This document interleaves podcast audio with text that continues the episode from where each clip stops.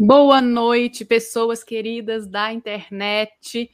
Espero que esteja tudo bem com vocês aí do outro lado. E nós estamos aqui na terça-feira.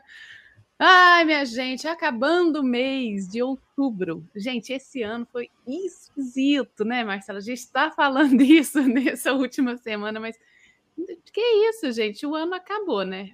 Porque assim, depois que começa outubro, já era. Eu só vou ver que o ano acabou ali na, no ano novo.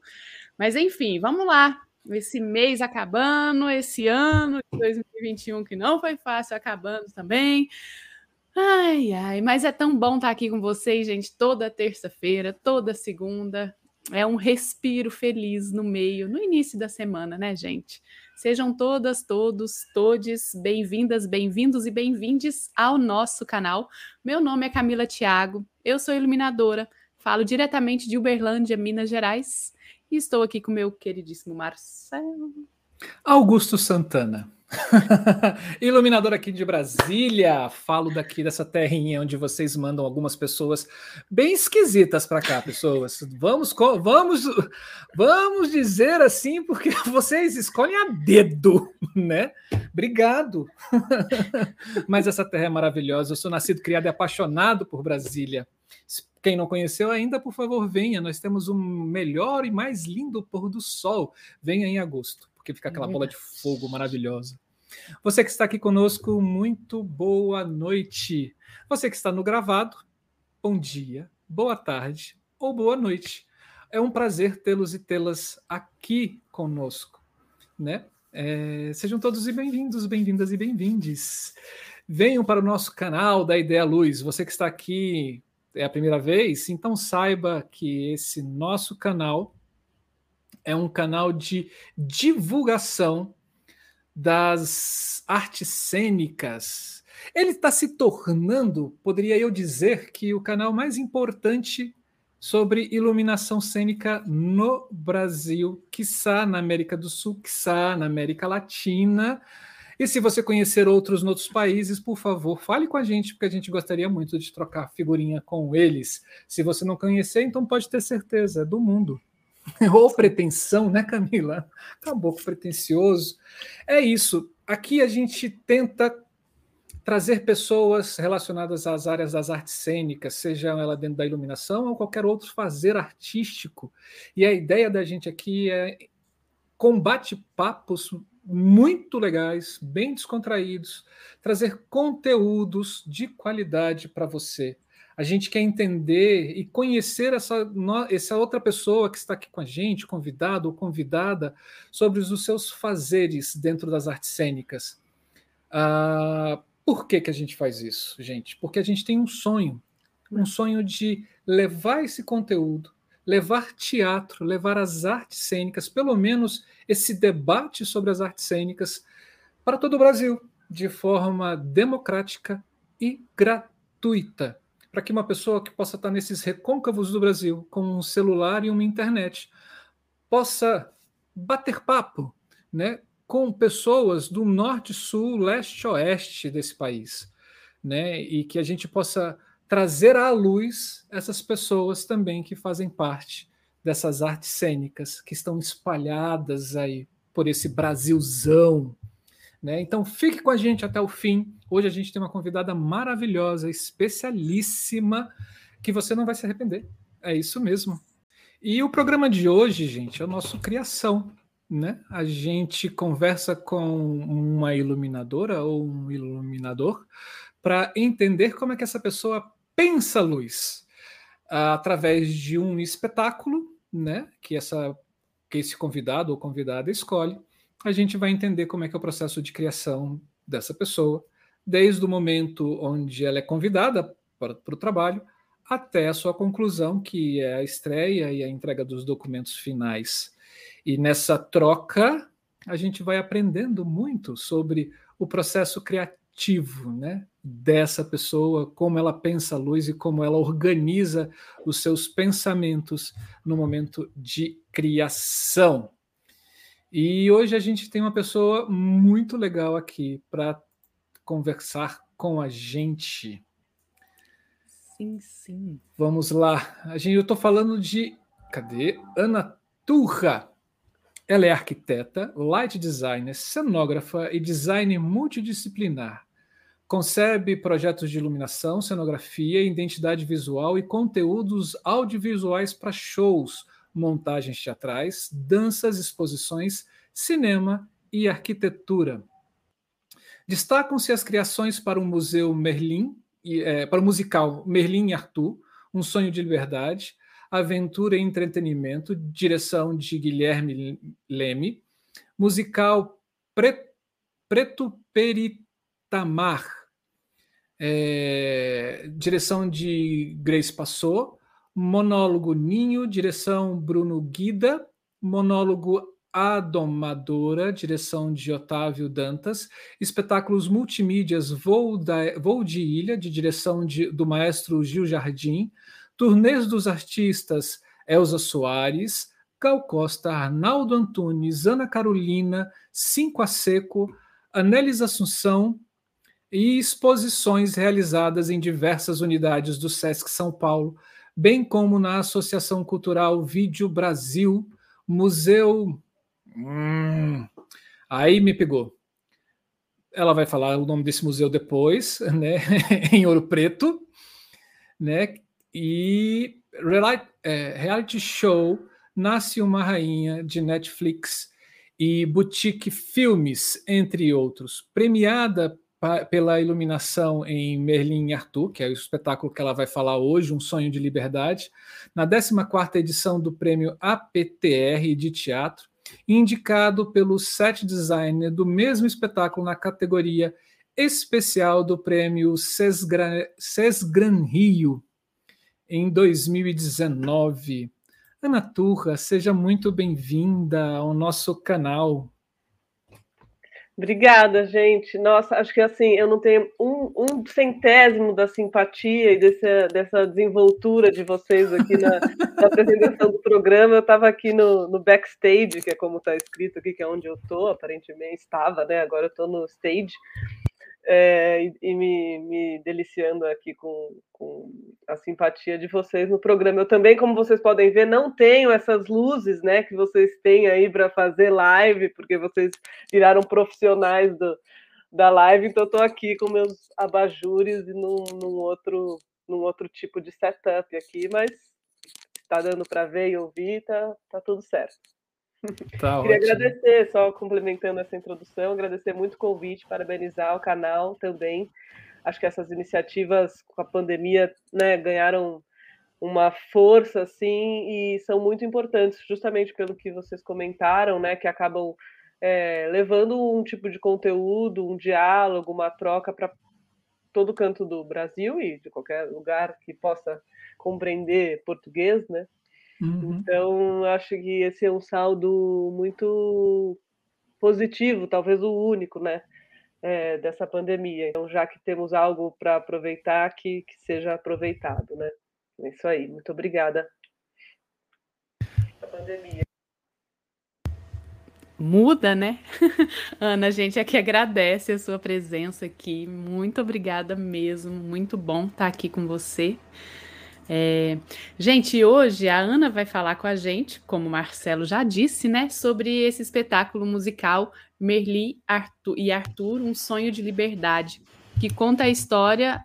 Aliás, a história se passa na cidade de Camelot e é contada em duas fases, com o elenco se dividindo na interpretação dos papéis mais jovens e nos dias mais recentes. O amor e a busca pela liberdade são os temas centrais desse musical sendo permeado pelas batalhas, conquistas, intrigas e paixões, além da famosa formação da Távola Redonda. Eu não vou ler a ficha técnica toda, mas ela está na descrição do vídeo, porque vocês vão ver, gente, que são muitas pessoas para se fazer este musical, este espetáculo. Mas vou destacar aqui a equipe de iluminação. O desenho de luz é da Ana Turra, a programação de luz é do nosso querido Binho Scheffer, que infelizmente não está mais com a gente. E a operação de luz é de Alexandre Farias. Ana, como é que surgiu o convite para você participar desse processo, desse musical? Olha, Camila, eu escolhi falar desse, desse processo porque ele foi um. Estou um pouco emocionada agora por causa do. É, porque ele foi um, um, processo um pouco diferente, assim, de, de, Eu diria que um pouco diferente do que se espera é, de um teatro musical. Né? Acho que talvez até um pouco semelhante com, com a dinâmica em companhias de teatro, assim, em grupos que criam sempre juntos e tal, mas mesmo assim, talvez talvez mesmo nessas situações não tanto.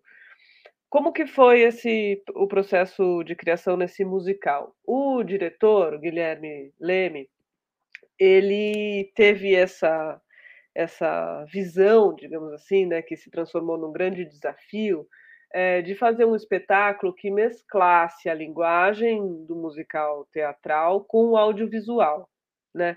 Então, seria quase um espetáculo é, multimídia, assim, né? Fazendo uma interação entre essas linguagens. Então, a, a ideia era que as projeções entrassem não exatamente como um complemento da cenografia, mas como uma linguagem é, protagonista também, assim, nessa experiência no teatro, né?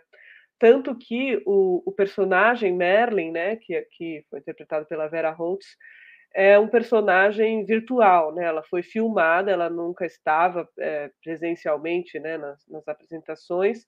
E o Merlin era esse personagem que vinha através das projeções, né?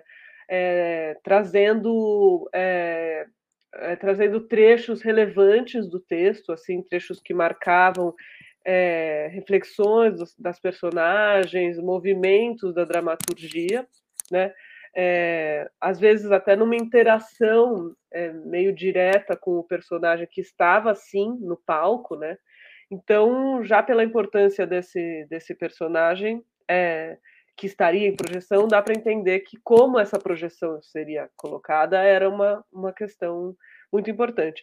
É, e acho que todo mundo que né, participa de processos criativos sabe que quando você coloca uma projeção em cena, né, quando você traz essa a, a linguagem audiovisual para a cena, você cria uma necessidade de um, de um diálogo é, é, entre, as, entre as áreas né, de criação do palco. Assim, claro que esse diálogo sempre é necessário, mas quando a projeção entra, é, existe uma, uma, uma, sutileza nesse diálogo, né? Existe, existem dificuldades, até podemos dizer assim, e todos os envolvidos nessa parte visual, digamos assim, do palco, têm que estar bastante afinados, né?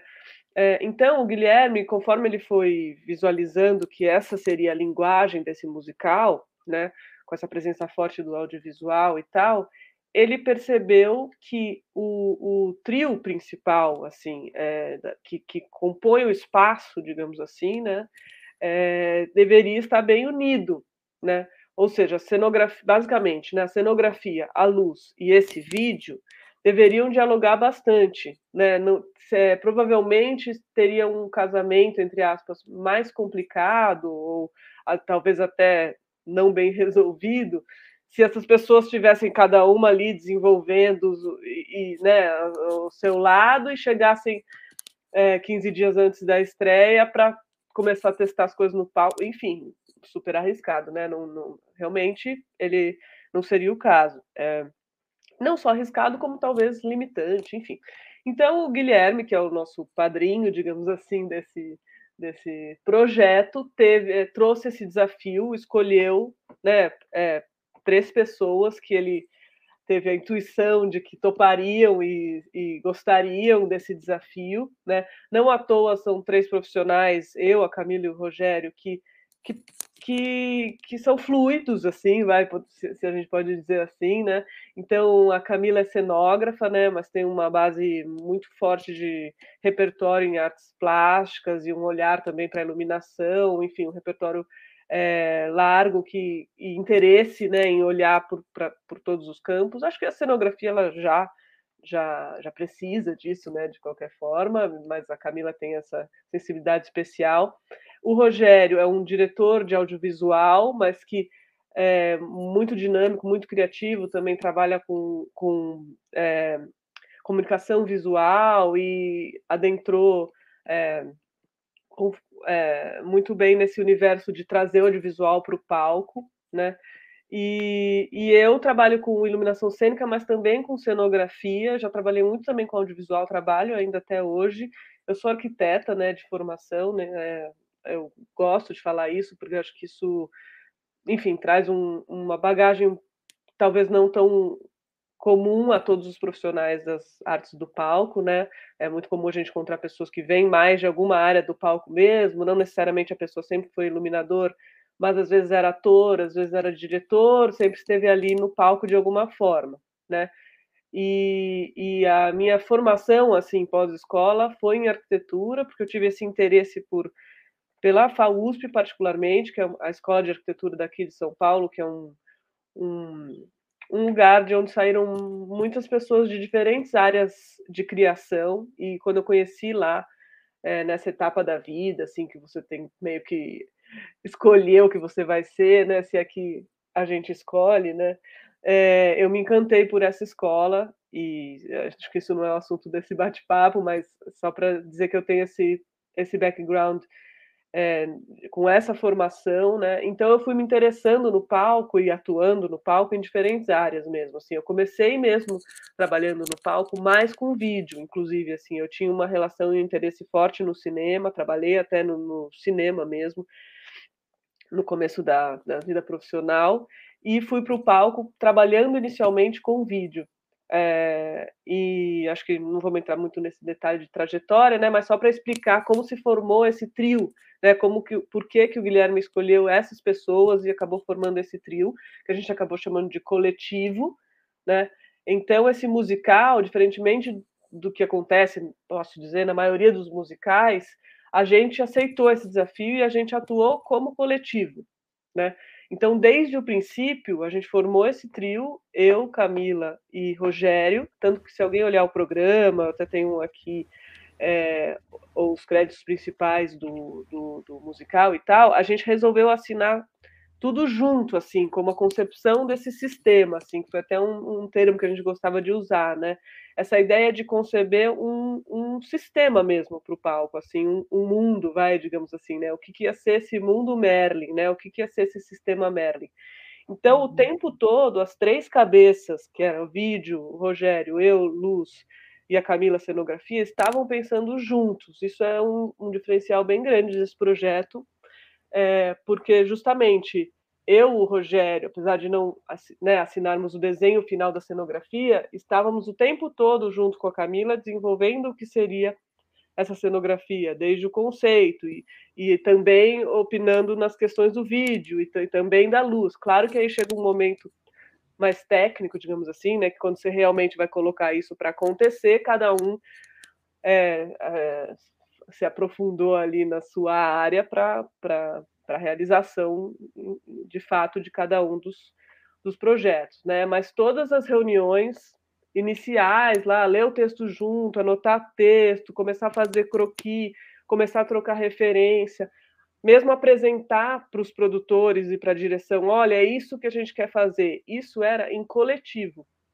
que não é hum. comum mesmo, assim, né? Nesse... Talvez quem é de grupo de teatro fale, ah, claro, mas, assim, no, no, no, mainstream, entre aspas, assim, ou nas peças teatrais, não é bem assim, né? Você convida o cenógrafo, o diretor conversa com o cenógrafo, o cenógrafo vai lá, elabora uma proposta, mostra para o iluminador, o iluminador vai lá para o estúdio dele, pensa o que ele quer fazer. Às vezes o cenógrafo só vê o que o iluminador vai fazer ali na montagem, né? É, bem próximo de estrear, assim, é comum e é natural também, né? Que, que seja assim, normal também. Uhum. Mas esse musical teve essa particularidade, assim, então a gente ficou super é, assim, a gente adotou a casa do Rogério, que tem um espaço legal de trabalho como um, estúdio, assim, do coletivo, então a gente fazia, fez maquete física, aí fazia testes na maquete física, depois a gente, daí foi para o SketchUp, e, e é isso, assim, foi um, um processo em que eu participei do que era o desenho desse espaço, né? Então, é, a gente está aqui para falar de luz, mas ao mesmo tempo é, eu acho legal falar desse projeto porque é um projeto onde eu, onde eu tinha uma intimidade total com o que era esse mundo, né? O que era esse palco. Não só tinha intimidade, como atuei na elaboração do, de como seria, como não seria, na elaboração do próprio conceito desse espaço, né? Então, na hora de, de pensar a luz, é, na verdade, eu já estava totalmente imersa nesse. Por que, que esse palco era assim, né? E já vindo pensando como que a luz poderia ser para reforçar tal e tal coisa que estava sendo pensada em termos de vídeo de cenografia. É... Eu não sei se eu acabei me empolgando para falar hoje, eu revisitei algumas imagens e tal do processo e acabei montando uma sequência de imagens até porque acho que, enfim, mesmo que não, elas não ilustrem exatamente o que eu estiver falando, acho que pode ser interessante de ver. Eu não sei se a Camila ou o Marcelo preferem comentar alguma outra coisa antes disso, ou se eu começo a meio mostrar essas imagens e de repente elas vão. É, Ana, aqui é você que manda. você é a dona da casa aqui. Então, mas o convite foi assim, e eu acho que o Guilherme foi muito, é, é, enfim, como, como, ele não podia deixar de ser assim, né? Mas muito sensível e preciso, tanto na percepção dele de que esse espetáculo precisava de um coletivo, quanto de uhum. quem seria esse coletivo. Né? Porque realmente ali foi um processo que, se alguém não tivesse muito afim de estar colaborando, não tivesse muito ia ter sido estranho, ia ter virado um, um, um, sabe, um patinho feio do trio, assim, e foi o oposto disso, assim, a gente virou uma família, assim, né, teve dias que a gente dormiu, dormiu todo mundo junto, assim, sabe, na mesma casa para continuar o trabalho, e, e é isso, é, então, assim, no meu caso lá como iluminadora, foi isso, eu participei desde o, desde o conceito, né, de tudo, do vídeo, do espaço, da luz, até realmente o próprio desenho do que era essa, essa topografia, a gente gostava de chamar de topografia também, porque depois vocês vão ver que esse cenário ele, ele, tem, ele gera um novo piso, digamos assim, para o palco. Uhum. É, e, e nas escolhas dos materiais, sabe? Então era assim, então, a gente fui junto no Brás definir materiais de forração, sabe? É, no, ou no momento que eu não pudesse, não podia ir, quando estava alguém indo definir material de formação, eu era consultada, não só eu, como o Rogério também. Então, na definição de quais eram as telas que iam receber as projeções, nada era sozinho, sabe? Ah, então agora o Rogério, que é do vídeo, ele vai escolher quais são as telas, e a Camila, que é a cenógrafa, ela vai escolher qual é a forração. Nada foi assim, né? Então, foi tudo compartilhado e cada um é, colaborando com o seu expertise, assim, digamos assim, para que as escolhas funcionassem dentro desse sistema que a gente queria criar, né, desse, desse mundo. É, uhum. eu vou compartilhar aqui a tela, mesmo que a gente não. Eu não criei assim uma apresentação é, super lógica, assim, era mais para ir um pouco apoiando a conversa. É, e porque como era, como foi um processo coletivo e empolgante, digamos assim, é, a gente tem relativamente bastante, não tanto, até nem deu tanto, nem deu tanto tempo de eu encontrar tudo, mas a gente tem relativamente documentado assim o processo, até porque como eram os três, às vezes um estava na montagem, mandava foto, é, sabe, ou, ou isso, um estava vendo qual era o material que ia revestir a estrutura e aí mandava foto. Então acabou que no próprio WhatsApp acabou ficando um histórico, digamos assim, do processo é, que até foi por onde eu consegui resgatar algumas coisas. Assim, até lamentei agora organizando essa sequência de imagens não ter mais organizado isso, porque realmente tem bastante coisa desse processo. Assim, tem, tem fotos das maquetes físicas, tem tem a maquete digital, tem fotos de anotações de caderno, e aí tem fotos dos ensaios, mas eu consegui separar um pouco aqui e imaginei que por ter esse material seria interessante mostrar, né? Uhum. Uau. Vocês estão vendo a tela? Sim. Estamos. Querem falar alguma coisa? Não, pode. Eu tenho algumas perguntas, mas pode ir. É, o bom é que, cara, trabalhar em grupo é sempre fantástico, né? Uhum. Pensar junto é um, é um prazer imenso, assim. Sempre sai coisas legais. Não, com certeza, com certeza. Depois dessa experiência, às vezes eu passo, eu tenho momentos que você está sozinho, assim, você fala, nossa, por que, que. E o mais legal é que, como foi desde o começo, é, como a gente elaborou os conceitos junto, porque eu acho que isso é uma das grandes dificuldades, assim, às vezes, né, de criar junto, é que todo mundo tem que chegar mais ou menos na mesma página, assim, de algum jeito, né? Porque senão uhum. também é, pode ficar difícil de tomar decisões ou de entender por que, que o outro está sugerindo uma coisa e tal. Então, como a gente estava desde o momento de amarrar um conceito, é, chega uma hora que todo mundo já sabe de que mundo que a gente está falando, né? Uhum. E fica possível mesmo essa troca, assim, né? É, não é de uma hora para outra que isso acontece. Então teve, foi até bastante longo, assim, esse, esse perto da duração total do projeto, foi longo o período de discussão de referências, de troca de referências, de, né, de montar a apresentação e tal. É, os musicais eles têm um, um, uma etapa do processo não sei se todo mundo aqui está familiarizado, em que você vai, é, todas as pessoas da, da equipe se encontram para apresentar o que vão fazer.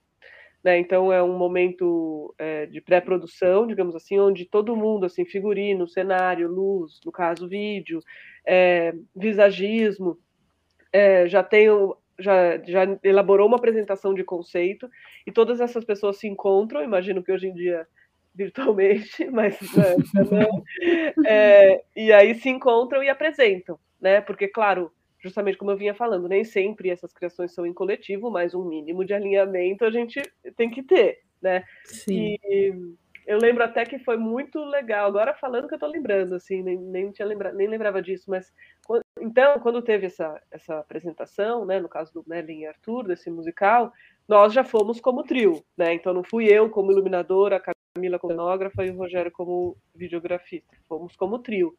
E é, o time criativo, digamos assim, paralelo a nós, era o João Pimenta no figurino, o Tony na direção de movimento e o Torquato no visagismo. É, e o desenho de som também, né? É, mas mais assim, visual, assim, né? E foi muito, eu lembro que foi muito bacana, assim, esse momento, porque ainda que as outras pessoas que não eram, entre aspas, do coletivo não tivessem com a gente nessa concepção, já teve muito match, assim, nesse momento, assim, entre o que o João Pimenta levou, o que a gente já estava levando como, como, como trio, as referências do Tony para o movimento e do Torquato para visagismo. Claro que tudo isso da maestria do Guilherme, né, porque claro que o Guilherme diretor já tinha falado com todas essas pessoas, então não, não é do nada que, que as pessoas uhum. estavam alinhadas, uhum. né? Então o Guilherme já tinha muita noção assim de, de que o universo estava estava em questão e tal. Mas eu lembro, assim, só para ilustrar aqui para quem não conhece esse tipo de processo, né? Esse momento é uhum. é muito bacana, assim, que é um momento prévio, né, onde cada criativo, digamos assim, mostra o que vai fazer e é um momento importante de, de, de alinhamento. Aqui eu botei pro forma essa tela, porque eu acho sempre importante lembrar, né? Aqui ainda, ainda é uma ficha reduzida, né? No programa do espetáculo a gente vê muito mais gente, mas achei legal trazer. Uhum. É, se for para falar um pouco de equipe, então, bom, a gente teve é, esse conceito geral, assim, né, que a gente acabou querendo até assinar tudo juntos, feitos nesse coletivo, né, eu, a Camila Schmidt e o Rogério Veloso, e, como comentei, né, claro que aí na hora de realmente realizar uh, cada área, cada um montou seus times, né, digamos assim. E, bom, eu fiz a elaboração dos mapas, Rider, etc., dentro do que eu queria que se realizasse, e chamamos o Binho para fazer a programação. Já tinha feito outros trabalhos com ele, eu já tinha feito shows com ele, né? Então eu, eu tinha estava acostumada a ir no estúdio dele e ficar lá assim no sofá, no ar condicionado, olhando na tela, ah. a luz. E ele adorava um super ar condicionado e tinha maquininha de café e geladeirinha e era uma delícia, assim, a poltronona melhor do que a primeira classe do avião, não é como a gente soubesse como é, mas enfim. E aí aquela, né, aquela mordomia ali programando, só que na TV, né? Que também é uma coisa que a gente não gosta, mas enfim. E aí no teatro, essa era a primeira vez que eu faria teatro com ele, ele falou: Ah, Ana, olha, pela minha experiência, a gente fazer aqui no estúdio não vai servir para nada. Vamos fazer lá no teatro, vamos ver os horários que vai dar e já vamos fazer lá, porque a gente vai fazer aqui, quando chegar lá, não vai dar. É, eu entendi, claro, né, o que ele estava querendo dizer, né, no sentido de ser diferente do, da situação dos shows, né, das turnês de show. Uhum. E aí a gente ficou lá é, o tempo que foi possível, assim, juntos, porque também depois eu tive tantas mudanças para fazer e a gente não tinha mais como manter, bancar o da nossa equipe tantos dias. Então, digamos que a programação, assim, a gente levantou a programação inicial, assim, né, eu e o Binho, sozinhos ali na, na nos, nos, dias que nos eram destinados, e depois eu acabei tendo que mexer bastante, assim, é, mas, mas eu fiz com ele a primeira versão da programação, digamos assim.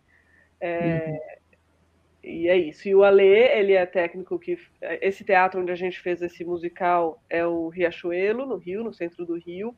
O Alê é o uhum. técnico lá e foi muito parceiro, assim, operou depois toda a temporada. E o Marquinhos operou em São Paulo, então também foi para lá assistir no, no, período. E depois que o Binho não estava, o Ale estava sempre ali e tal. Eu fiquei mexendo bastante na programação e mas às vezes o Ale também ajudava, enfim, foi, foi esse foi o, o time, fora todos os meninos montadores, né, que eu, enfim, tô sem os nomes deles aqui, infelizmente, mas tanta gente que acaba acaba passando, como o pessoal do Armazém da Luz. Sim. Aí, como eu falei, né, é, é, queria até ter conseguido montar as imagens numa ordem, assim, que acompanhasse o raciocínio, não deu tanto tempo de preparar a apresentação, mas eu vou passando aqui algumas imagens e acho que a gente vai conversando, né. Essa imagem, uhum. já mostra bem como era um projeto de integração total, né, das linguagens, assim, né, essa cena fala tanto, e olha o que é a luz, de fato, dessa cena, né, que é realmente só essa luz no, nesse foco, né, assim, no Paulinho. Eu usei Moving Light, é, tanto porque eu queria poder não ter tantos equipamentos e poder é, variar né, as afinações e as temperaturas de cor a partir de, de algumas mesmas posições, é, muito por conta dessa questão de temperatura de cor, porque como, como eu já trabalho com vídeo, já trabalho tanto eu diretamente com vídeo como em outras situações que tinha vídeo, eu intuía que a gente ia é, atravessar uma dificuldade assim de brancos em algumas situações, sabe? É, é, até difícil por essa foto dizer exatamente se esse vídeo tá no tom que o olho humano via, né? Mas isso a gente já sabe que quando a gente começa a olhar a foto, a gente já não está mais falando de, do que o olho humano via, né? É, é um princípio básico. Mas assim, é, é, eu intuía que ia ter uma questão ali de, de brancos, né? Assim, então para mim ter um moving light CMY era muito importante para que eu pudesse, sem necessidade de que ia ser inviável, né, de ficar trocando milhares de gelatinas, testando milhares de gelatinas, etc., que uhum. eu pudesse equilibrar esses brancos com os vídeos e tal, porque a gente, apesar de toda a troca é, antecipada de conceitos e etc., a produção em si é, é, acabou sendo uma correria. Então, assim, os vídeos, a produção do vídeo, a gravação das cenas da, da Vera foram feitas já é, chegando bem perto de, de começar a montar, então não é que eu tive acesso aos vídeos antes para analisar super as cores e, e, poder escolher gelatinas e testar. Então era, era bem importante para mim essa, essa versatilidade, digamos assim, dos movings, né, para que, que os tons pudessem ser harmonizados ali com o vídeo com facilidade, né?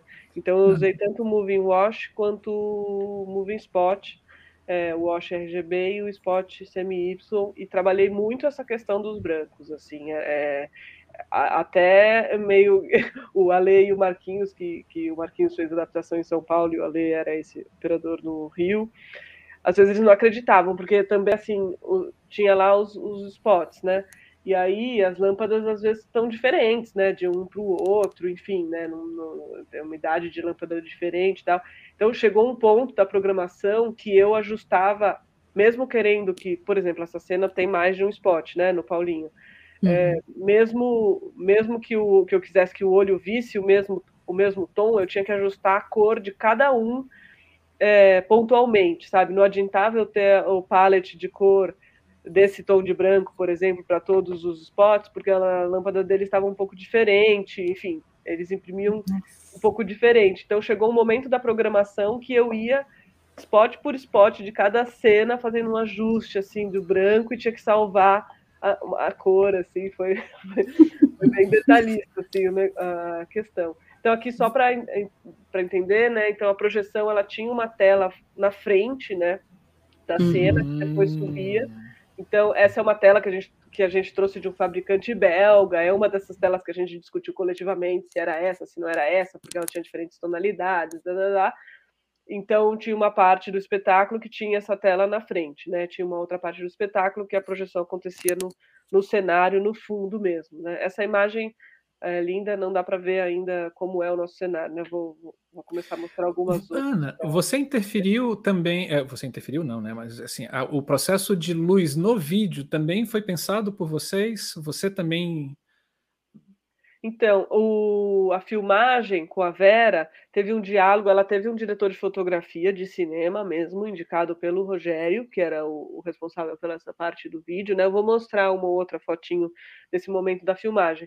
E sim, a gente teve um diálogo sobre como seria mais ou menos a luz da, uhum. do espetáculo antes dela antes da luz existir, né? Mas dentro do que eu imaginava, para que o diretor de fotografia das filmagens da Vera é, criasse um setup ali na filmagem é, inspirado nisso, né? Então, inclusive, ele usou fumaça, a gente conversou sobre uma luz mais dura, né? O cinema não necessariamente é, faz, trabalha assim, então uma luz mais dura, desenhada, contrastes, esse uso, é, esse uso da haze, né? Então, tanto que eu estava, inclusive, nesse, nesse, nesse momento da filmagem. Então, teve sim um diálogo é, para que a luz da, da Vera casasse ali, né, com, uhum. com a atmosfera do palco, com certeza. Até para gerar esse contraste, que é interessante, porque essa mágica, por exemplo, nessa situação dessa tela na frente, onde tem o preto é o buraco, né, digamos assim. Então, se você faz uma filmagem muito lavada, digamos assim, que nunca tem o contraste, você perde esse jogo, né, do, do esse esse alto contraste que acaba deixando esse espaço para os personagens aparecerem no fundo, né? Então era era necessário que a filmagem já tivesse afinada nesse nesse lugar. É, aqui a gente começa a ver, né, o que que é essa topografia que a gente criou, assim.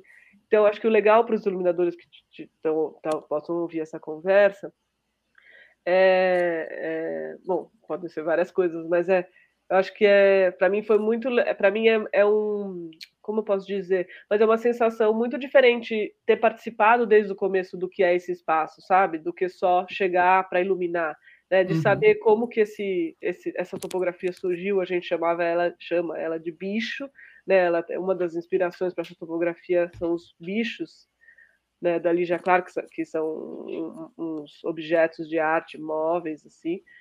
Então, a gente, sabe, nosso cenário tem apelido, sabe? Tem uma relação bem íntima, assim, com, com, com, com, tudo, assim, sabe? Não é que eu cheguei lá e iluminei esse cenário e fiquei chamando de cenário, sabe? Ele tem um apelido para mim, tem um carinho, assim, por ele. É...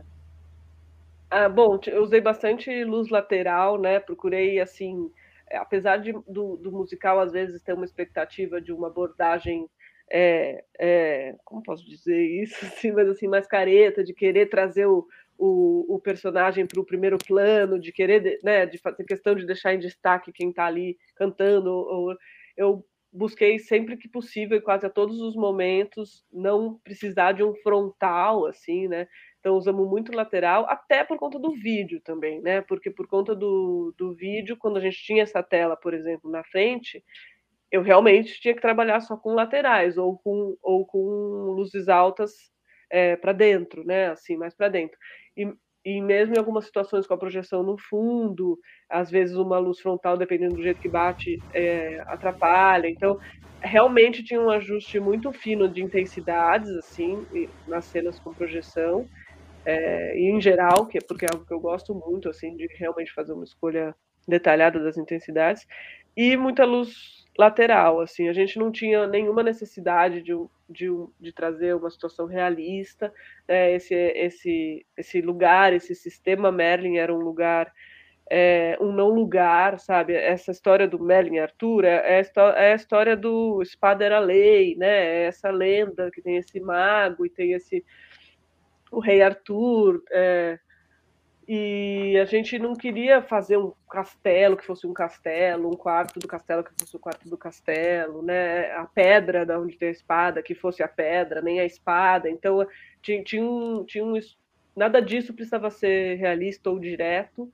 Então tinha uhum. realmente uma abertura para, por exemplo, essa situação que eu gosto, que era uma cena do Maluco Beleza, é, que uma luz desenhada, uma luz manchada até, né, com cores que, que, que trazem a sugestão talvez de um período do dia, mas que não é necessariamente, sabe, diretamente relacionado a isso, assim. É, esse aqui é um momento da mesma cena, né, que dá para ver bastante como esse jogo de cores e luz lateral estava é, uhum. tava em questão. E acho que nesse caso, algo que eu gosto bastante, e, acho que fica claro nesse projeto, é realmente uma relação forte com o que é arquitetura, para usar né, esse termo importante na minha, no meu caminho, o que é a arquitetura desse palco, né? E ainda sendo uma arquitetura com a qual eu tinha intimidade, né? Porque eu participei, né, né, do processo desse de desenho desse bicho aí que a gente chama e desse espaço. É, é, um prazer enorme realmente de escolher quais planos e como, né? Quais planos estariam iluminados a cada cena e como esse bicho viria sendo revelado e, e claros e escuros. No, esse bicho, depois eu vou, vou mostrar na, na, maquete, ele é super complexo, assim, super complexo, tanto até de desenhar na maquete quanto de construir, assim, o cenógrafo que foi o André mandou muito bem, assim, porque não é uma geometria simples, vou mostrar depois. Então, estão vários planos inclinados. Então, para iluminar é muito interessante, assim, porque ele gera sombras diversas e, e muitas formas de ser iluminado, né? E vai trazendo uma releitura do espaço, assim, dá para ter muitas leituras desse espaço, né? Que eu quero dizer, com a luz. Aqui, de novo, um outro momento de coreografia em que, né, não tem uma luz frontal, por mais que seja um momento de destaque, uma luz contrastada, dramática, né? Esses são os vilões do, do musical. Patrick e a Cacau, é, que eles tinham números muito incríveis, assim, e, e, mesmo sendo um momento assim, de grande destaque, né, onde geralmente às vezes os musicais têm ali uma, uma luz de frente ali para destacar, eu sempre procurei manter um desenho, manter um mistério que cabia nesse nesse espetáculo. Esse desafio e prazer também de poder contar com intérpretes incríveis que também entendem né, a luz e a, e a questão da dificuldade também da luz lateral e, e que eram impecáveis assim de posicionamento. Isso é um, foi um prazer para mim muito grande também e você se permite ousar um pouco assim a partir do momento que você entende que eles vão fazer, sabe? em algumas situações às vezes você quer fazer, mas você percebe que puxa, acho que é vaidade minha porque deixa, né? Deixa o intérprete fazer mais livre e tal. Mas no caso do musical, eles estão acostumados, assim, eu vou mostrar umas fotos de ensaio, o palco é todo marcado, então eles estão acostumados a fazer uma coisa bem milimétrica, então é uma oportunidade única, assim, de você dar uma abusada, assim, fazer uma posição bem específica, sabe? Então, com eles eu me dei esse direito, assim, de fazer posições bem marcadas e, e poder gozar, entre aspas, assim, de, de momentos pictóricos, assim mesmo, né? Com uma luz mais desenhada, assim. É, em outros momentos, um, uns destaques mais evidentes, assim, né? Mas, de novo, sempre com essa possibilidade de ajustar o branco conforme o adequado e a minha intenção para cada cena. Aqui eu estava tentando buscar umas imagens que mostrassem um pouco mais a, esse bicho, né? Essa foto ficou com baixa resolução. É, Deixa eu passar mais algumas, senão a gente vai ver muita, muita coisa. Aqui dá para ver um pouco melhor, ó. aqui já dá para ver um pouco mais o que, que é o bicho, né? Que é essa, essa topografia, digamos assim, que a gente desenvolveu. É, o musical ele tinha movimentos de cenário, né? Então tinha um pensamento de vara super importante, assim, acho que para nós uhum. da luz é, um, é, uma etapa importante, né? Quando você começa a entender o que, que vai estar tá da cenografia em cada vara, e onde você vai poder estar, tá, e onde você não vai poder estar, tá, e o que está na frente do que, né? Um raciocínio importante, uhum. assim, nesses espetáculos que tem sobe e desce de cenário e tal, para para você conseguir otimizar né, as varas e entender onde, enfim, onde você pode estar, nem, porque nem, nem todos os ângulos vão ser exatamente né, só a seu bel prazer, né? Tem outras coisas subindo e descendo, às vezes cenários que, apesar de estarem numa vara só, eles ocupam né, uma profundidade maior, então eles matam uma quantidade de varas, então esse, essa dança aí das, da, da, das varas e tal, eu vou mostrar um pouquinho no, no mapa. Aqui dá para ver melhor. Eu fui procurando algumas fotos que desse para ver melhor. Então, esse é o nosso bicho. Aquele é um painel que existe no segundo ato, né? Esse é um espetáculo em dois atos. Então, também tem esse essa possibilidade, assim, né, de você, é, entre o primeiro e o segundo ato, oferecer alguma mudança para o público que talvez não fosse tão fácil de fazer com a cortina aberta. Então, o nosso segundo ato, ele teve essa, esse painel que tem esse furo, né, então o primeiro ato ele está com o ciclorama, e o segundo ato ele tem esse, esse painel que tem o furo que dá para o ciclorama que já estava presente no primeiro ato. Uhum. É, esse círculo desse painel ele tem uma luz, que eu acho que eu tenho uma foto com ele acesa. Ah, aqui. É, então, esse, nesse segundo ato, quando desce esse painel, ele tem uma, uma fita, né, uma fita LED, é, fazendo esse, reforçando, digamos assim, a, esse símbolo. O círculo foi um símbolo que veio muito forte no nosso, no nosso levantamento de conceito e tal, então é algo que a gente trouxe de diferentes maneiras para o para o espetáculo, assim como, como, como diversas leituras. Eu vou mostrar algumas imagens que fizeram parte do nosso processo. Aqui de novo o Patrick e a Cacau. Uma foto que eu achei, essa foto é horrível porque é de celular, mas pelo menos dá para ver o bicho, né? Dá para ver o, o bichão e o, e o painel no fundo, isso é no segundo ato. Aqui dá para ver também, também a foto horrível do celular, mas dá para ver o bicho, isso é primeiro ato, que tem o, o fundo sem, o, sem aquele painel do furo, né? Um fundo só com a, o ciclorama. Aqui a gente tem a tela da frente, né? É, não sei se vocês veem meu mouse, mas Sim. Bem, essa imagem aqui ela está na tela da frente, né? Que é uma tela quase no proscênio, uhum. e, e a gente tem projetores dentro e fora do palco, né? E essa, e essa imagem aqui tá, é, no segundo ato está nesse painel que que desceu, né, com a cortina fechada entre o primeiro e o segundo ato, e recebe a imagem dos outros projetores. Nossa! É, então, de novo, né, assim como a primeira imagem que eu mostrei, né, essa é uma cena em que a luz é super simples, né, tem quatro spots nos intérpretes e o, todo o resto da luz, entre aspas, dessa cena é a imagem, né, é a imagem do vídeo. Uhum. Mas é isso que você está comentando, né? Se você não equaliza esse branco com a projeção, essa luz que é super simples, ela fica. Em, ela não cria essa harmonia que a gente está vendo na imagem, né? Então, é, sim, é muito, é muito delicada essa questão do branco é. mesmo. É, aqui a gente ainda está vendo foto, né? Que ainda pode ter, passa por outros ajustes e tal. É, mas essa questão do branco do vídeo com a luz é muito importante que você tenha um branco frio assim uhum. disponível, porque o branco do vídeo é frio, né? Uhum. Então, por exemplo, se eu quisesse trabalhar só com elipsoidais, eu, eu ia ter que corrigir bastante assim é, para chegar, se eu quisesse em algum momento estar tá no branco do vídeo né? Porque o uhum. nosso vídeo, bom, pelo menos nesse caso, né? Poderia fazer um vídeo que fosse mais quente, né? Mas no nosso caso, o vídeo era um PB, PB mesmo, um branco que estaria mais perto dos, dos 6 uhum. mil mesmo, né?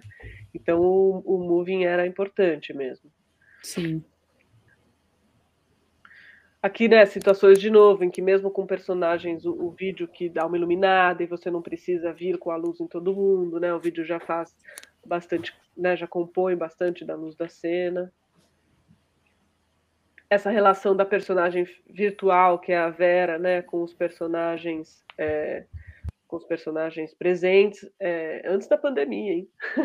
Esse aqui, o, a Vera já estava, olha só, a Vera já lançando tava, tendência. Lançando tendência. Ela tá nessa cena, inclusive, ela está manipulando um bicho da Lígia, que é, é simbolicamente uma referência para a gente, para o cenário. A gente levou isso para essa cena. Ela está dando um texto, está manipulando esse objeto aqui uma, uma então para contextualizar né, o que a gente estava falando aqui eu a Camila e o Rogério que foram as fotos que o pessoal fez quando a gente estreou então acho legal mostrar porque muita gente né é sempre um susto assim ver Nossa. assim né esse é o Guilherme que é o diretor a Vera está aqui ela não faz presencial mas na estreia ela foi com figurino e tudo mas ela não não faz o espetáculo essa é a Aniela que é produtora Aqui, enfim, quase todo mundo, mas nem é todo mundo, né? Porque, por exemplo, nesse dia já quem montou a luz, os montadores em si já não estão mais, né? Esse é o dia, dia da uhum. estreia.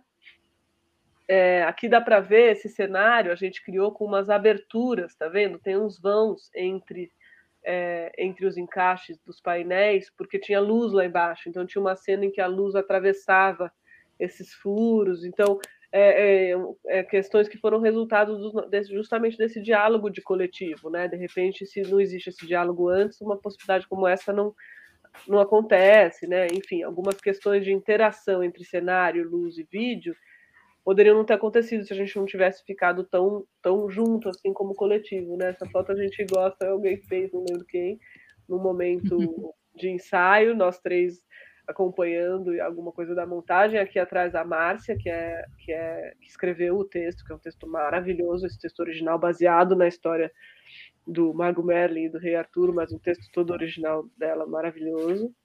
Uhum. E aqui, só para mostrar um pouco o nosso caminho, assim, eu vou mostrar algumas, uhum. foram muitas, assim, mas eu vou mostrar algumas coisas que passearam nas nossas referências, e eu acho que vai, vai ficar claro de ver como sempre a gente já estava falando de estrutura e luz, é, estruturas que não são nem uma coisa nem outra, que não sejam né, um castelo, que não sejam exatamente um lugar, e, e o, o, as luzes que possam acontecer em lugares assim, lugares não lugares, né? Então, essas foram imagens que, como eu falei, naquele processo todo de concepção do espetáculo, nós três, né, eu, Rogério e Camila, estávamos juntos levantando tudo isso, né? Então, na hora de decidir que luz para tal coisa, que material para tal coisa, a gente estava to... já estávamos todos uhum. mergulhados no mesmo universo, né? Sabendo do que, que a gente estava falando. Assim, nessa questão de topografias, de lugares que remetem. Ou, é, para nós, o bicho, ele em alguns momentos, ele era alguma coisa que caiu na Terra, sabe? Ele era um meteoro que despencou, enfim, ou a, a, a pedra da onde ele tira a espada, né? Vários símbolos. O, aqui de novo para mostrar como a fórmula circular para nós tinha vários significados, então por isso que ela que a gente trazia e né, desde o é, essa esse texto ele traz uma várias mensagens de, de liberdade, também de democracia. Então é, tem a, a tábua redonda, né, que é essa mesa onde simbolicamente teria sido criado um primeiro parlamento, né, destituindo essa questão do, do, do, da palavra do rei, da palavra única, assim. Então, essa, essa tábua redonda também a gente nunca quis que fosse uma tábua redonda, uma mesa redonda. Então, o, o redondo ele tinha vários motivos para estar presente de alguma forma, né? Uhum. Aqui algumas fotos de processo, que acho que são sempre muito legais, assim, isso aqui a gente no teatro testando um pedacinho, não sei se dá para entender aqui, mas testando um pedacinho da tal tela gigante que a gente gostaria de ter.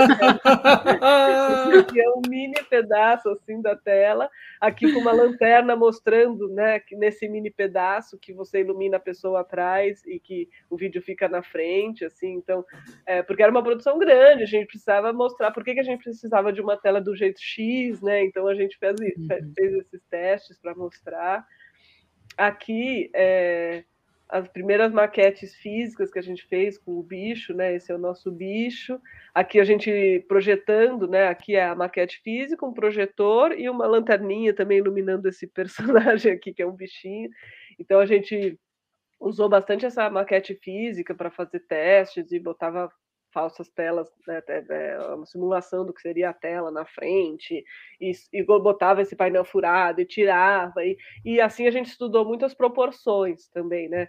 Aqui embaixo, dando uma provocada, uma foto real aqui, né, do, do de uma situação, né? aqui em cima dá para ver já uma cena meio desses pássaros, já o painel furado, e aqui embaixo é a foto é, das, da verdade, né, da, da coisa montada.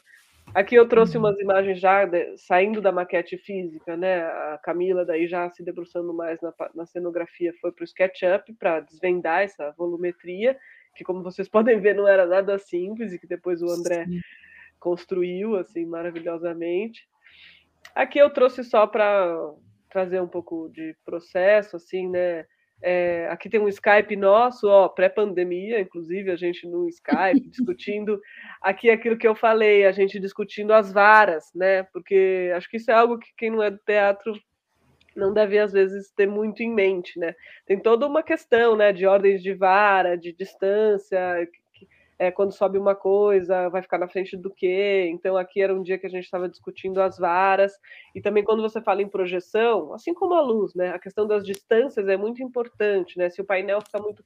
onde vai estar o projetor, onde dá para pendurar o projetor, se o painel ficar muito perto, diminuir a imagem do projetor, então você tem que calcular é, com precisão que lente vai ter no projetor e qualquer um metro de diferença a imagem pode ficar pequena, né? Então tudo isso é, eram questões que a gente tinha que ver como coletivo, assim. Às vezes não dá para ser do jeito ideal. Então o que que a gente vai perder, né? Para ter o quê, né? O que que, enfim, o que, que vai ter prioridade e tal.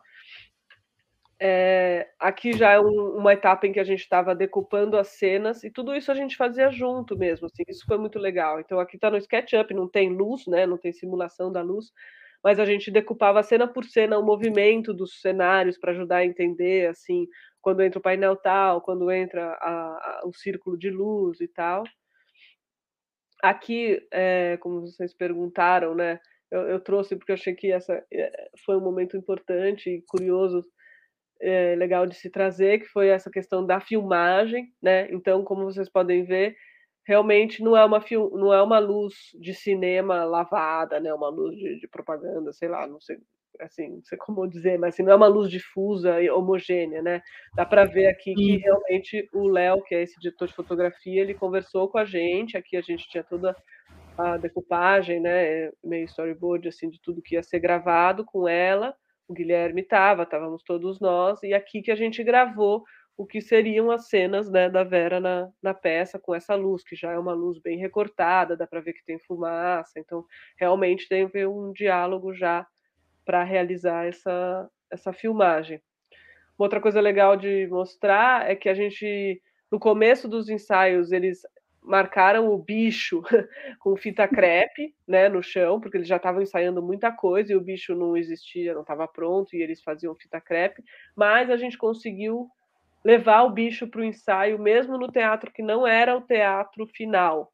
Então eles puderam ensaiar um pouco com o bicho não revestido, mas eles ensaiaram então primeiro com as fitas e depois com o bicho já na sala do ensaio. Então isso aqui foi a primeira vez que eu fui presencialmente, ver um ensaio. É, esse nem era o nosso teatro, mas era o teatro onde eles estavam ensaiando. E foi quando eu levei meu caderno para fazer é, né, os primeiros desenhos de, de movimentos e, e, a partir daí poder definir mesmo o mapa. Né? Então essa é uma foto de celular que eu fiz no ensaio, o bicho já estava lá, né? E já dá, uhum. aí, aí já dava é, para eu começar a rabiscar. Esse aqui era o resultado da nossa da nossa harmonia de varas, né? Do nossa ordem de varas, assim, então tinha bambolina, tinha a tela a tela que a gente chamava de holográfica, né? Que não é bem holográfica, que é a tela especial, a rotunda, daí vinha a minha primeira vara de luz, é, daí tinha os projetores, então assim tudo isso tinha que estar tá sendo levado em consideração e com muito cuidado, assim, questão de chacoalhar projetor, né, que está mapeado no fundo, então que vara sobe primeiro, é, se não dava para ter mais nenhuma vara aqui de luz, não dava, porque tinha projetor, tinha rotunda, enfim, aqui o aro de luz, que é o que desce no fim do primeiro ato, um espelho que desce no segundo ato, e de novo, bambolina, a outra tela, uma vara de luz, o ciclorama, enfim, é, esse aqui era o nosso mapinha sem as varas de luz, né?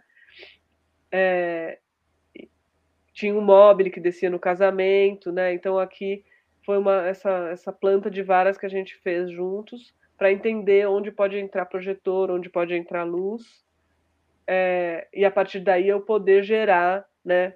O mapa que eu até trouxe aqui para dar uma olhada. Esse mapa é o mapa que ficou para adaptação para São Paulo. Eu resolvi pegar ele porque a minha primeira versão de mapa do Rio, que foi onde a gente estreou, teve algumas alterações e tal, e esse, esse mapa que veio para São Paulo acabou sendo mais próximo do. Acabou sendo né, mais próximo do que tinha ficado o final é, lá no Rio.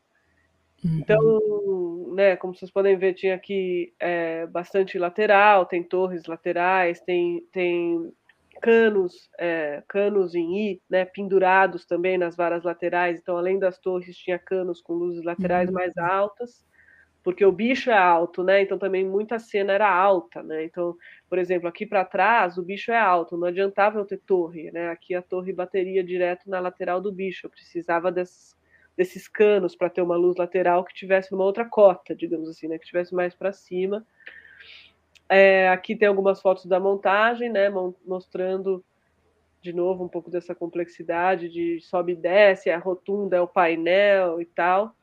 Esse aqui foram os plagas que meus colegas fizeram, eu afinando luz e a Vera lá atrás projetada. Isso aqui é um momento de afinação, né? Claro, a luz não está nem afinada e tal. Eu estou no radinho, tá vendo?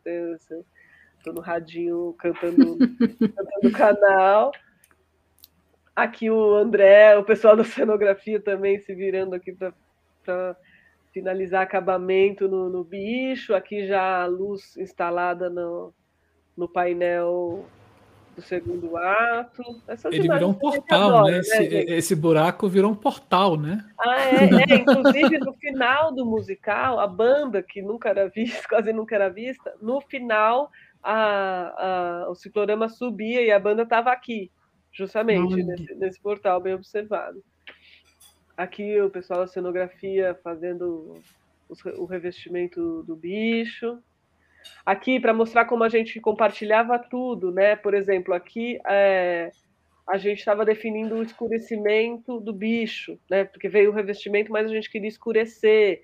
Então, o fato de eu ter essas coisas registradas no meu WhatsApp mostra como a gente estava sempre em diálogo mesmo, sabe? Para cada coisa, assim. Então, isso aqui era um teste de escurecimento do, do revestimento, isso aqui era teste do, dos possíveis tons, que é super difícil de fotografar isso, mas é, para o aro que descia no fim do primeiro ato, porque tem aquele aro branco que é do painel uhum. furado, mas no fim do primeiro ato, na fundação da távola redonda, descia o aro laranja de, de luz, que é esse aqui. Então aqui a gente montando ele no chão, né? Porque tudo é em grandes proporções e aí depois vai subir aqui já na mesa, já afundada lá, lá no fundo, que no começo eu consegui programar mais perto, mas aqui já já estou mais longe, já né, os projetores, toda essa, essa bagunça aí que eu, que eu amo da, da montagem. Aqui mais algumas alguns momentos de montagem. Aqui lá em cima, teve um momento. Por que, que a gente fez lá de cima? Ah, eu e o Binho escolhemos programar um pouco lá de cima, porque para a gente ver um pouco questão de piso e etc. Apesar dos melhores lugares serem embaixo, a gente escolheu programar lá de cima. Então era, foi daqui que eu fiz a programação com o Binho. O Ana, essa programação que vocês fizeram no teatro, quanto tempo ela uhum. levou? Nossa. Olha, eu não vou ter certeza. Eu acho que eles não me deram muitos dias de binho. eu tenho a impressão, posso estar enganada, mas que foram duas diárias, é, três, eu, eu não lembro, eu precisaria realmente ver.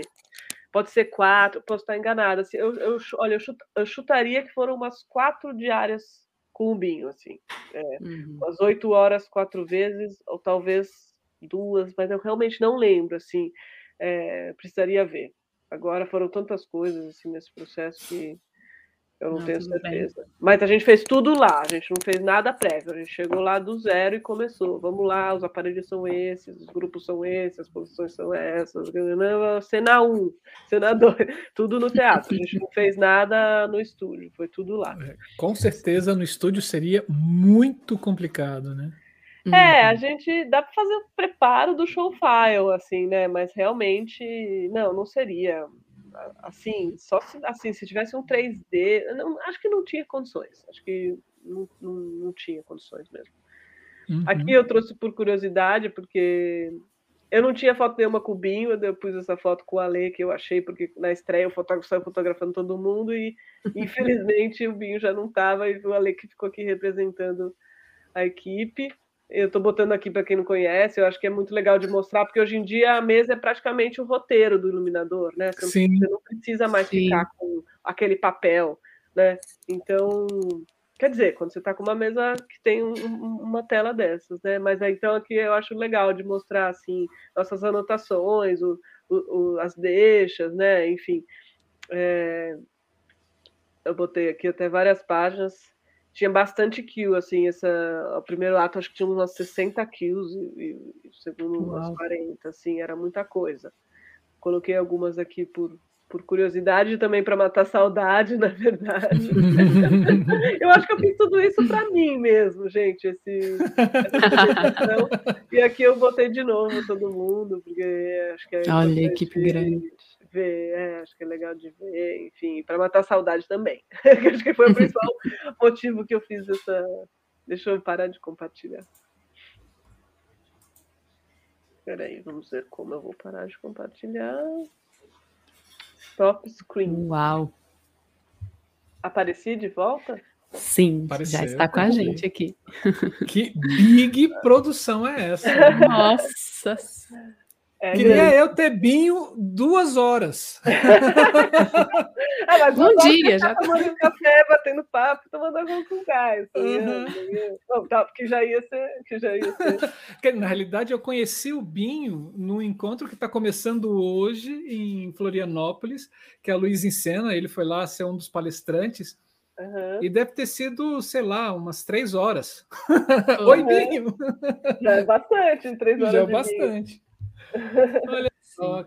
E assim, ah, você falou que vocês se. Bom, eh, deixa eu trazer uma pergunta é, de, de um dos membros do canal, né? Assim, é, quanto tempo você teve no teatro?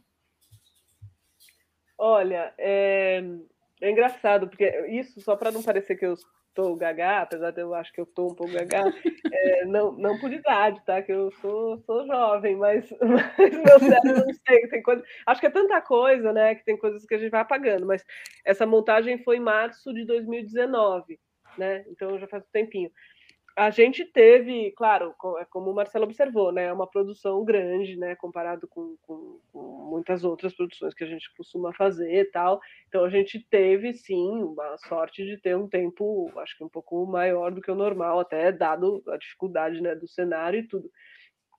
É, eu realmente não lembro assim, foi muito intenso. Eu não lembro exatamente quanto tempo eu tive para cada coisa, é, teria que abrir o, o, cronograma aqui, vai, vai ser meu mico se eu começar a fazer isso procurando no meu computador.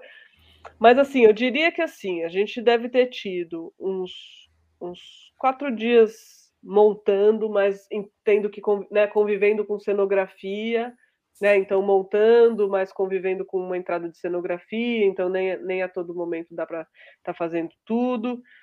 É, um dia afinando, ou, ou dois afinando, é, porque tudo era bem, era bem delicado, né? Essa questão de ter os projetores, ter, ter, ter, ter já o cenário, então algumas coisas eram meio travadas.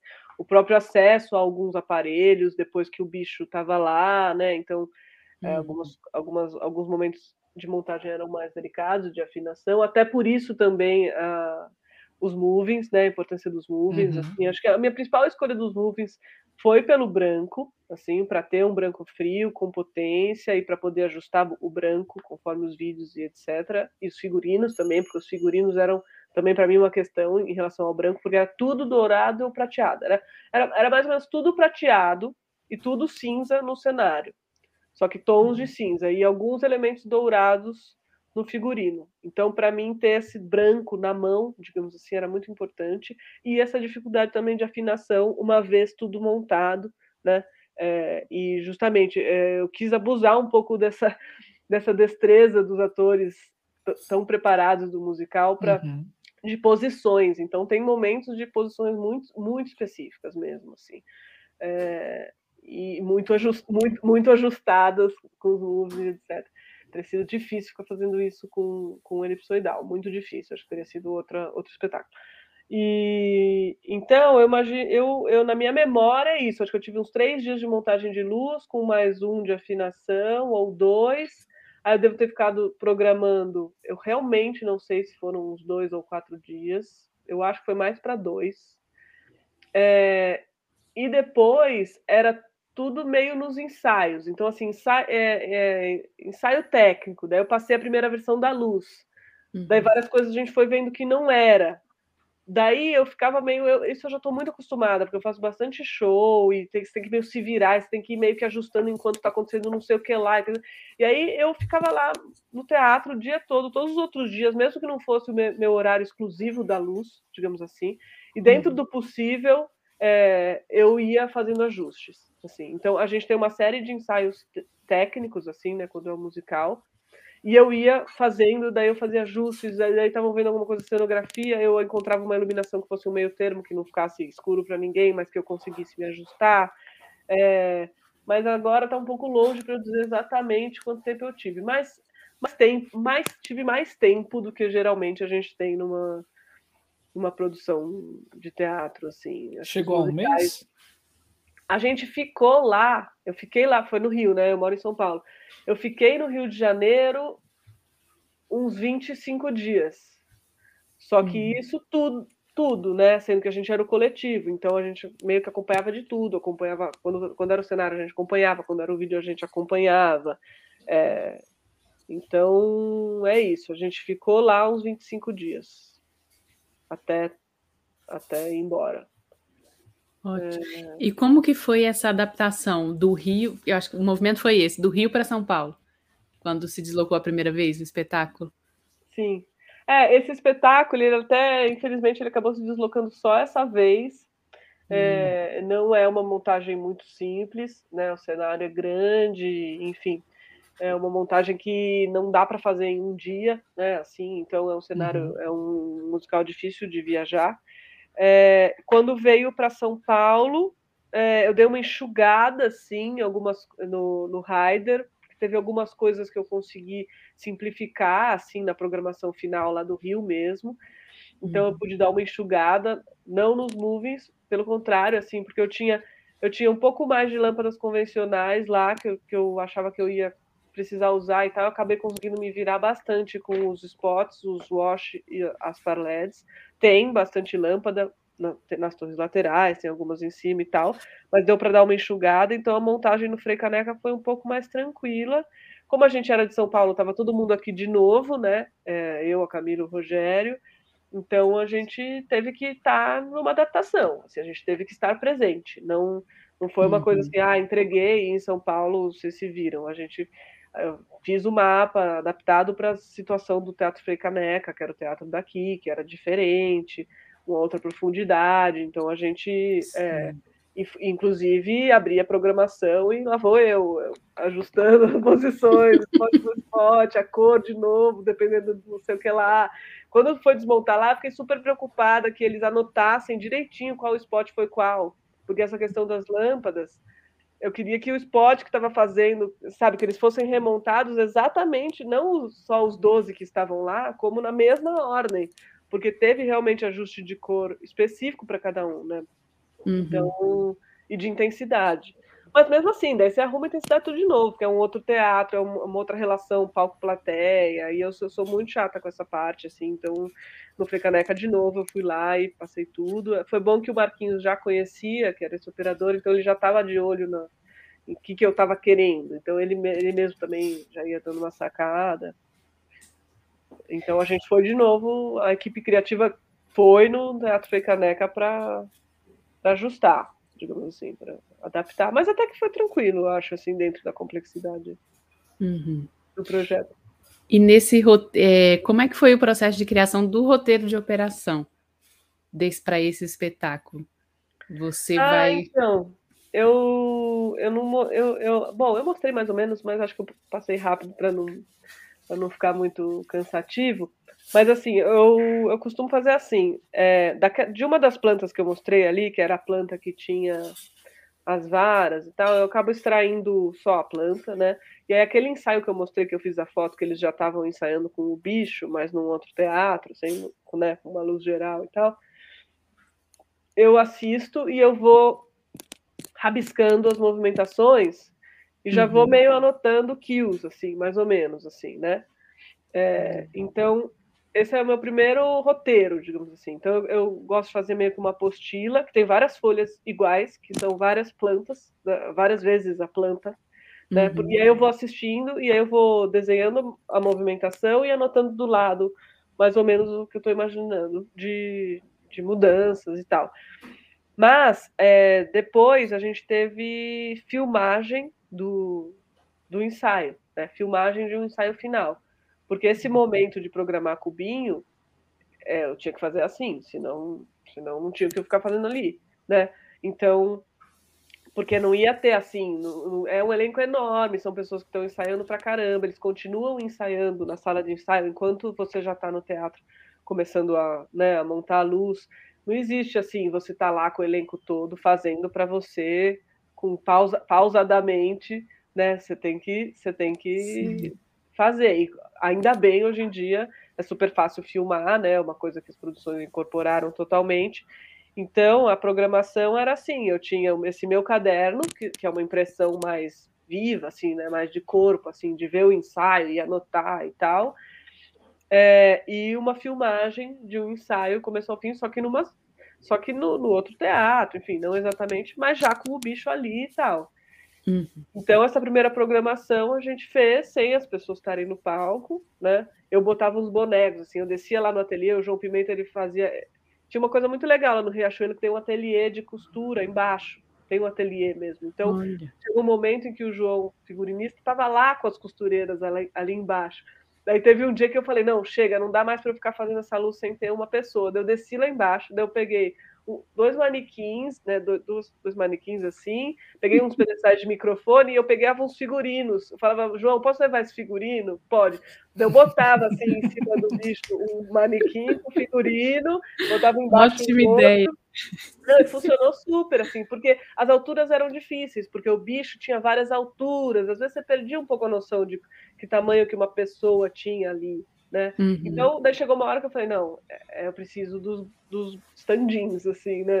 daí eu criei esses quatro monstrinhos, espantalhos, e pus em quatro, quatro posições estratégicas, e foi ótimo, isso super funcionou, porque daí eu falava, não, a posição do Paulinho é ali, ó, daí eu mostrava onde que tinha ficado, depois, óbvio, eu tive que fazer vários ajustes e tal, mas, mas foi melhor do que o primeiro dia que a gente começou e não tinha e não tinha isso. E enfim a gente começou a fazer umas posições genéricas também teve isso. Acho que quando começou com o Binho era assim ah vamos fazer posições.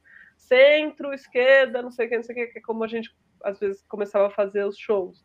Mas não fazia muito sentido isso lá sabe? Daí daí eu falei não vamos pôr os personagens nos lugares que eu já sei onde é mais ou menos e vamos fazer essas posições já já específicas assim é, então foi assim, olhando o vídeo. Então eu ficava com o computador, teve uma foto que eu passei ali que acho que dava para ver. A gente ficava na, na mesa e o computador do lado assistindo o ensaio e ia falando: ah, Binho, aqui vai ser o Q1, é blackout. Q2 vai ser esses dois spots naquela posição que a gente fez ali em cima. Q3 vai ser não sei o quê. E aí, até que eu acho que em relação a kills, eu acho que até que mudou pouco, assim. É, porque essa parte foi uma parte mais minha mesmo, assim, né? Não foi uma parte que tão dialogada com o resto do coletivo, porque dessa hora cada um estava tendo que cuidar do seu, da sua área, digamos assim, né? Então realmente o desenho da, da luz, assim, né? Tanto o mapa quanto todas as escolhas de cor, etc., e de movimento de luz foram meus. E isso acho que a gente já estava tão no, no, mesmo baile, assim, digamos assim, o Guilherme, o diretor, e eu, e todo mundo dessa parte visual, que essa questão das kills foi, foi bem. se manteve, assim. Acho que os, os recortes mudaram um pouco e tal, mas no geral, no geral as kills se mantiveram, assim. Uhum. O... Enquanto orçamento, assim, é, vocês tinham um orçamento, assim, ó, vocês podem trabalhar com isso, ou no momento vocês de criação, vocês estavam livres e depois passaram a fatura para eles, assim, oh, olha só, tá vendo? Eu vou precisar disso daqui. Ou não? É, a gente, no momento de criação, a gente estava tentando não se preocupar com isso, assim, né? E também, de uma certa forma, sabendo que a gente estava numa produção que não é, assim, o maior perrengue, né? Uma produção que teria condições de, de oferecer algumas coisas. É, a tela frontal foi uma grande questão, assim, porque ela era um elemento meio especial e, e foi assim a gente, digamos, batalhou para convencer de que esse item era importante, assim. O resto acho que estava um pouco mais dentro, assim, uma construção de cenário com materiais normais de serem utilizados, apesar do desenho do cenário ser complexo, não tem nada de mais nos materiais ali, a tela, a tela foi uma certa batalha, digamos assim. É, mas acho que sabendo que ia ter vídeo, que é uma questão que infla bastante o orçamento da temporada, acho que também a, a aventura, né, entretenimento, que a, a produtora já estava entendendo que era um musical especial, digamos assim, e tinha gosto por isso, assim, né? Acho que se não fosse uma produção com tanto bom gosto e, e, e estético e va que valoriza isso, talvez não, né, não saísse com uma outra produção, assim, digamos assim. Uhum. É, em, em, termos de luz, não foi tão absurdo. Ele, o teatro, como eles têm essa, essa, essa, eles meio que têm esse teatro, né, tem essa relação com esse teatro da estreia. É, esse teatro tem uma parceria, assim, com, com um fornecedor, né, até onde eu pude entender, e tinha meio esse diálogo. Eu falei primeiro mais ou menos o que, que eu queria, o fornecedor explicou dentro da parceria que ele tem com, com a produtora o que, que o que, que, caberia, né? Aquela coisa normal, assim, também. Uhum. Né? Mas é isso, já, já, já partindo da, de uma temporada onde você pode ter moving lights, né? Que já, já é raríssimo, né? Assim, em show a gente usa bastante porque é um dia, dois, né? Agora você conseguir deixar movings um mês no teatro, dois, é, aí você já vê que é uma produção é, que tem esse, esse, essa possibilidade é um outro lugar, né? Mas é isso, eles fazem bastante musical, então acaba ficando lá esse, é, né, esse equipamento. Eu já tinha uma noção, assim, para dar um pouco uma, uma baliza, eu eu pedi para ter uma noção do que, que os outros musicais anteriores usavam, para eu não chegar, né, sei lá, um negócio absurdo. Eu quero uma supernova. Que aqui. louca, é, que louca e tal. Então eu olhei para entender se eu ia ser uma louca ou se, ou se o que eu estava pedindo para aquele universo era razoável e era. Então foi isso. Sim. O, uma última pergunta aqui, assim, já o tempo já está chegando ao, ao fim. É, qual a especificidade de uma criação para um musical, se você fosse determinar assim, olha, porque a, gente sabe, teatro, dança, a gente tem as suas especificidades, shows também, e para musical? Você é a segunda pessoa, segunda, né? Acho que é a segunda pessoa falando sobre musical aqui. O outro foi o Paulo César Medeiros, né? Olha, Marcelo, esse esse esse é o segundo musical que eu trabalhei, apesar de eu fazer bastante show, né? Que a gente poderia dizer que eu, que eu já estaria aí, digamos assim, num diálogo teatro música, uhum. pensando nessa mescla, né, de fazer show e fazer teatro. É, Sendo que o outro musical que eu fiz, que é o Preto Peritamar, que até foi citado ali no texto da apresentação, eu entrei para cuidar do vídeo, né? Até como eu comentei que eu faço já faço essas duas áreas. A, a luz é do Jatles nesse musical Preto Peritamar. Mas enfim, né? Foi um musical que eu tive de perto no, na criação e poderia me ajudar a refletir sobre essa questão de, de, de especificidade de um musical. É, eu é, Olha, eu não sou uma profissional que me preocupo muito com gêneros, assim. É, Não sei se até por, por eu vir da arquitetura, né? Não ser uma, uma, exatamente uma rata de teatro, digamos assim, né? O meu, meu, meu caminho é outro. Eu não, eu não tenho nenhum, assim, eu acho que eu posso dizer com convicção, eu não tenho nenhum pré conceito assim, digamos assim, sabe? Eu não, eu não vim para as artes do palco pensando luz de dança é, é, assim por causa disso e luz de música. Eu, eu, vim de um outro jeito, assim. Eu sempre me interessei pelo espaço, né, pela relação da luz com os materiais e com o espaço. E o meu olhar sempre foi bastante esse, assim. Eu sempre tive uma relação forte com a música também. Então a questão da, da relação da luz com o som, com, com a sonoridade, com música forte para mim também e com o espaço, né? É, então, assim, o meu jeito de olhar para as criações, ele é, ele é, ele, eu diria que ele é um pouco mais ou menos sempre o mesmo, assim. Mas, ao mesmo tempo, é, eu acho que o musical ele tem um mix de, de de, de possibilidade, grau de interferência, digamos assim, da luz. Assim. Então, tem cenas em que, em que é, a luz está ali é, de uma forma, digamos assim, mais discreta, no sentido de que você não, né, você não vai fazer nenhum movimento muito evidente, você vai dar o mood, desenhar o espaço e ficar, né? E o, e o, máximo que a pessoa puder receber aquilo como uma foto, como, como uma situação, como um espaço, com, né, é, melhor, né, e não ficar pensando, ah, essa luz, né, essa luz fez isso, essa luz fez isso. Mas você pode ter momentos em que você abusa, vai, digamos assim, e mostra que a luz está ali. Eu senti isso nesse musical, sabe? É, mas eu trabalho com show dessa maneira também. Então, talvez eu, eu vi um encontro entre, entre dramaturgia e, né, e, e efeito, vai, digamos assim, para usar algum termo, que para mim já era gostoso, era um pouco, era um pouco confortável, assim. É, eu acho que o musical ele trouxe essa possibilidade, assim, de, de ter a dramaturgia, que no show é bem difícil, né? Assim, é uma coisa uhum. meio inexistente, é, mas né, usar o, o, o, o, mágico, assim, o encantador e o mais efeito. Então tem momentos de coreografia é, do Patrick Iracacau, por exemplo, em que eu fiz uma luz quase de show mesmo, assim, tinha movimentos de spot durante a coreografia deles, é, um, um, um, outro efeito de, de, de, de no, nos, nos washes, é, tinha um momento de balé assim da luz em que fica evidente que a luz está ali fazendo alguma coisa.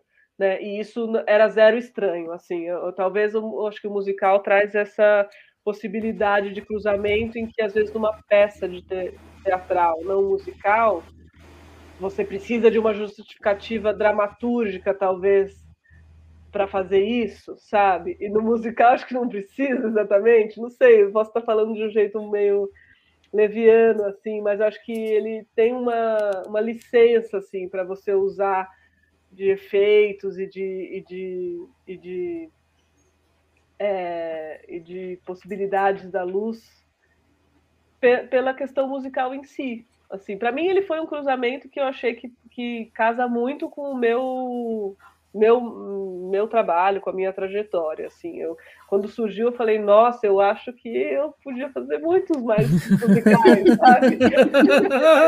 mas ainda não aconteceu, mas é, para mim foi muito feliz, assim, porque ter esses momentos de de dramaturgia e ter os momentos show, vai, de vamos chamar assim, sem, sem abuso, né? Assim, show com. com uhum. é, foi.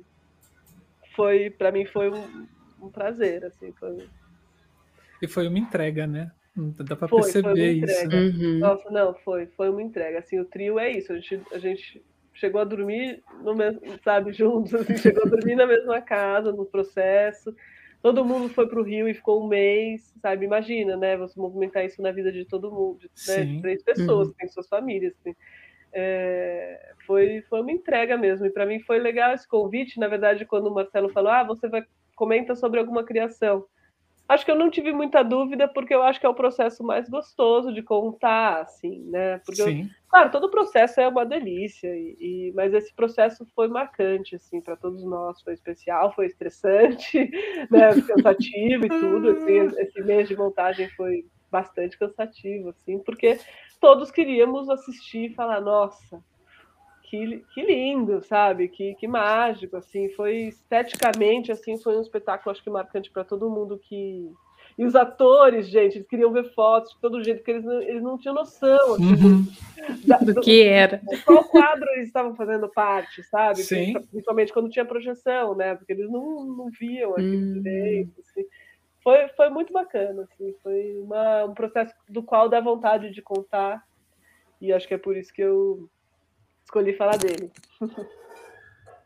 Uau. Uau, viu, Ana? Que delícia Uau. te ouvir, que delícia de processo, sabe? Nossa, riquíssimo. Acho que vocês três realmente tiveram uma coerência de equipe, né, nesse processo de criação.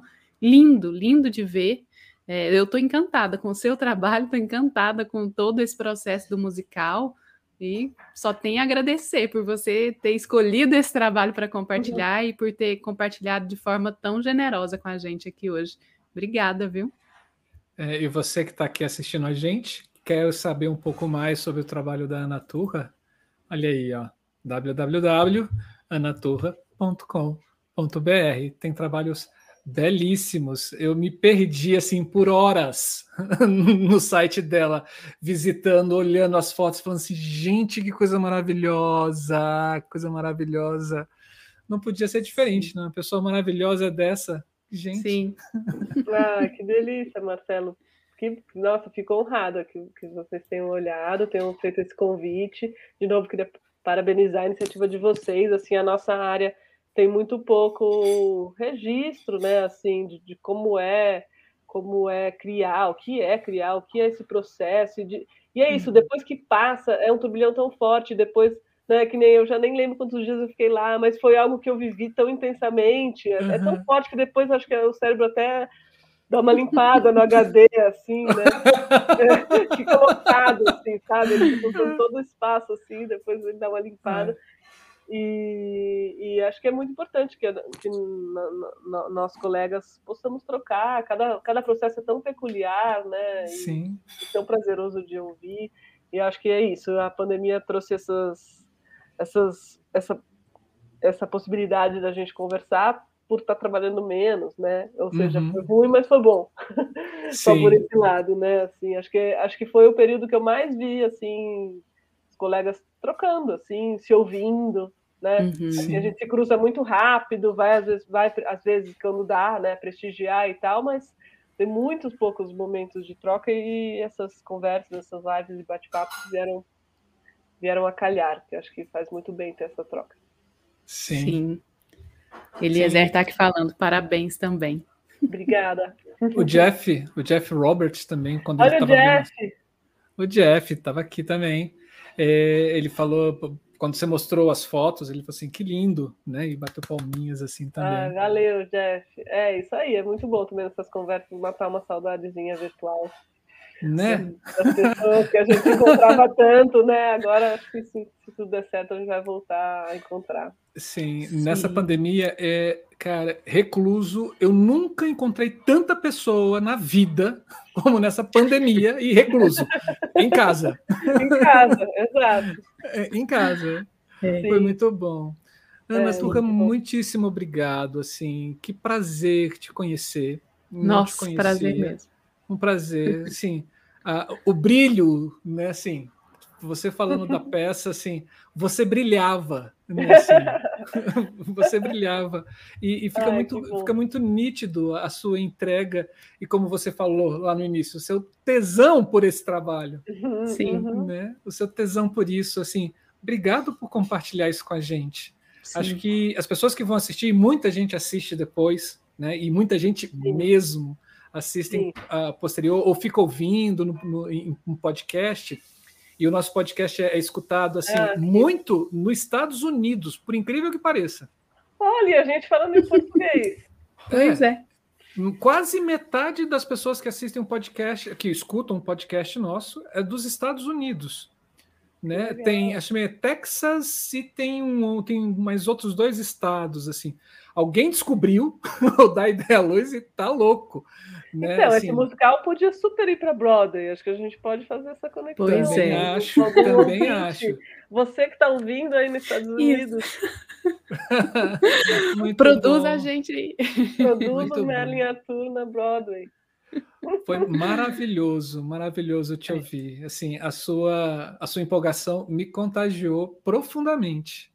É, Sim. que bom. Eu acho que eu sou empolgada mesmo por essas montagens. Recentemente tive uma estreia e nossa, deu uma felicidade também. Acho que eu sou apaixonada mesmo pelos processos e esse é foi um processo especial, então não à toa que a câmera captou, mesmo com essa minha iluminação improvisada aqui, a câmera captou a empolgação, porque é real, é, realmente. Sim. Muito obrigada, Ana. Então, Ai, sou sua fã. Não te conhecia também. Eu tô igual o Marcelo. Que prazer te conhecer, que prazer te ouvir. Virei fã. Ah, então, quando eu tiver na terrinha de vocês, de cada um de vocês aí, a gente tenta se trombar. Com Por certeza. Favor. Com certeza. E quando estiver em São Paulo também. Ah, sim. Assim, Oi, Ana, tudo bom? Estou aqui. Vamos tomar um. Exato, exato. Um café? Aqui é café, muito café direto. É. Muito, muito bom, bom, muito bom. Obrigada, Obrigado. gente. Vida longa ao programa. Muito Sim. obrigada pelo convite. Espero que a gente se vê. Continue então. muito em frente esse projeto de vocês. Vida longa, Obrigado. daqui a pouco em inglês, em italiano. Ah, com certeza. Che chegando um projeto, assim, estamos entrando né, em projetos, chegando um, com certeza a gente vai fazer essas traduções em inglês e vamos botar na roda, é porque isso. é uma coisa que, com certeza, assim, quando um vídeo tem uma tradução de inglês, não a, aquela automática, né? Sim. Mas oficial, ele, cara, é, ele toma. outra vida, né? Outra é. vida. E vai ser muito legal. legal. Sim. Vai ser. Vamos lá. Vamos lá. um dia a gente chega em Marte, quem Sim, sabe? É isso aí. Vai ficar rolando, né? né? Obrigado, Ana. Obrigada tchau, a vocês, tchau. gente. Boa noite. Tchau, tchau. Até. Tchau, tchau. tchau, tchau. Camila. Uau, né? Uau. Uau. Que é isso? Muito bom! Muito bom. Muito bom. Cara, é isso, é um, gente. É um outro nível de produção, né? É. é um outro nível de produção. E que bom Sim. trazer isso aqui também, porque a gente por exemplo, a gente pode pegar uma produção como foi da lá de Mato Grosso, a da Karina, da Karina, né, que foi a nossa terceira convidada, né, uhum. aqui no da Ideia Luz, né, que foi uma coisa dentro das possibilidades que eles tinham, de refletores que ele tinha, que ela tinha, e, e que das poucas coisas que existiam no espaço. Sim. Para um processo como esse gigantesco, né, completamente mapeado, porque você não podia ser diferente, mas uma coisa é muito interessante. Uhum. A, tanto a empolgação que a gente viu hoje na, na Naturra, a gente também viu na Karina. Sim. Né? Assim, Sim. A entrega, a, o prazer de estar tá criando, o prazer de estar tá dialogando, o prazer de estar tá ali naquele momento construindo algo mágico. Algo é. mágico.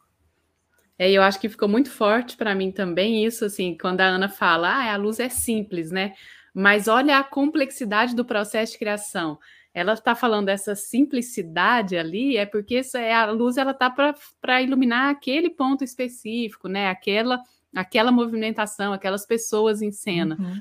Mas essa chegar nessa coerência, né? Chegar nessa afinação, nessa angulação, com essa complexidade da construção do espaço, com projeção, com esse ser, esse monstro, como ela mesma falou, uhum. com, com vários ângulos, várias alturas, assim se não tiver esse diálogo que ela narrou para a gente, é impossível construir algo desse jeito, né? Sim. E, e esteticamente a gente fica, uau, que coisa linda. E, e, e para as pessoas que ficam falando assim, ah, vocês ganham 500 mil para fazer uma peça, um milhão e meio. Olha a quantidade de gente trabalhando e dedicada para que a coisa acontecesse, é. né? Desculpa, né, gente? Você que reclama isso, a gente faz o que gosta. A gente trabalha e não cria um câncer no nosso trabalho. né? É isso. É muito bom.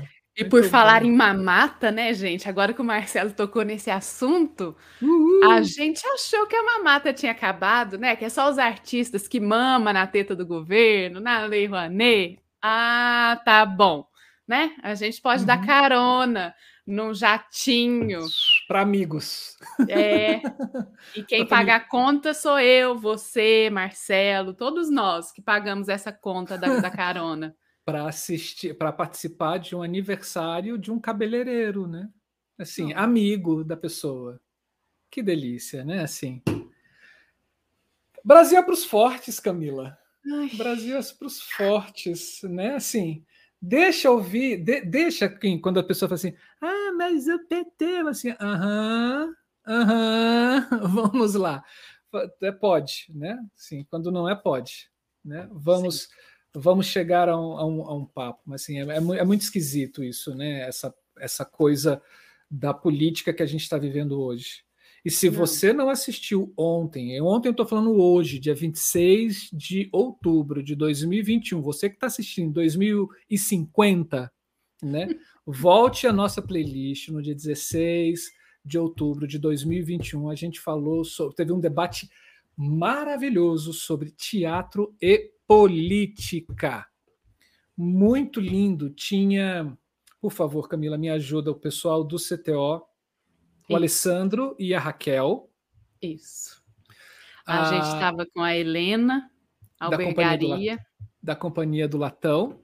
E a gente estava uhum. com o Luiz Nobre Carioca, do um iluminador de, de Curitiba. Gente, assista. Assista. Assista. Olha, eu vou até falar assim: assista esse esse debate, depois você volta um debate e assista o Teatro e Resistência. Resistir e resistir. Porque aí você sai um pouco mais animado, né, Camila? Né? É. é. Você sai um pouco mais animado, menos revoltado. Mas assista, muito bom. Foi um encontro e a gente percebe que, cara, como é importante fazer coisas coletivas com os amigos, né? Assim, que legal. Uhum como é importante o teatro nesse movimento que a gente está vivendo hoje. Sim. Ó, oh, o Eliezer está falando aqui que foi é, simplesmente fantástico, né? Espetacular. Espetacular. E foi mesmo, Eliezer. Foi mesmo, assim. É, é, a vontade que eu tinha era de afiar a espada e ir para a guerra quando acabou. Muito bom. Gente, por falar em coisa boa, em evento bom, Hoje, de fato, começa o evento A Luz em Cena. Agora Esse vocês evento... podem ir para lá, viu? Depois que acabar aqui. Esse evento maravilhoso, que é o evento que proporcionou a gente se encontrar, né, Marcelo? E proporcionou uhum. é, vários outros encontros da nossa área de pessoas que pensam luz, que pensam cenografia, figurino, sonoplastia. É um eu acho que é um dos nossos maiores eventos na área. Já tem, ele já está, se eu não me engano, na décima edição esse ano uhum. e está totalmente online e gratuito e começando hoje. A gente está aqui, eu acho que a gente está falando aqui e eles estão falando em algum outro lugar dessa internet. Eu vou deixar aqui no chat é, o link do site para vocês verem toda a programação e eu indico, não percam a Luz em Cena. Vale muito a pena esse evento, tem muita coisa gostosa que vai acontecer. Sim, e vai estar tá gravado, cara, no YouTube. É só você assistir. Tá assistindo aqui agora? Vai para lá depois. Né? Tá assistindo lá agora? Venha para cá depois. É isso. Vamos construir um público cativo, né, de das artes cênicas aqui dentro do YouTube. Vale a pena, Sim. recomendo. Recomendo. Recomendo muito. E é isso, vamos para nossa frase do dia, Camila, ou você tem mais alguma coisa para dizer? Ah, eu tenho, gente. Estou aqui com vocês, gosto muito de estar com vocês, ah, sou feliz, mas hoje é o aniversário de uma pessoa muito especial na minha vida, que eu amo de paixão.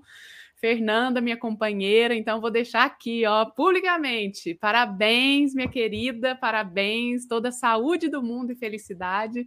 E não vejo a hora de me despedir de vocês para ir comemorar esse aniversário. Olha, é eu, ia, eu ia cantar parabéns para ela, mas era que você falou, eu também não ia chegar a cortar essa coisa. Fernanda, muito parabéns. Que esse novo ciclo seu aí ao redor do sol seja lindo e maravilhoso. Parabéns mesmo.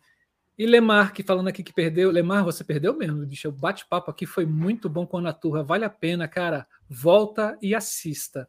É, volta para o início, volta para o início. O espetáculo é grandioso e belíssimo. E a produção e, e, o momento de criação dela, cara, lindíssimo, empolgante. É. Muito empolgante.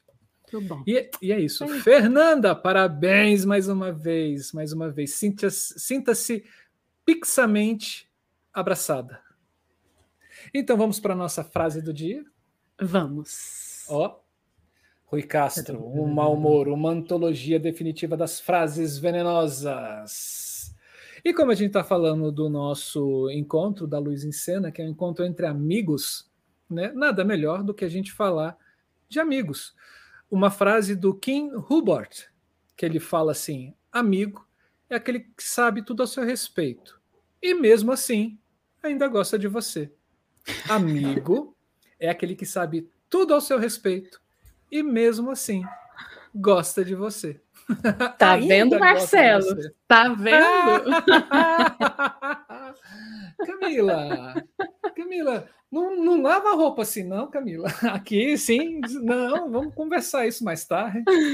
É isso, Ai. pessoal, meus amigos aí da internet, meus Pix amigos, Pix amigos, aguarde. Esse foi o último da Ideia Luz de outubro.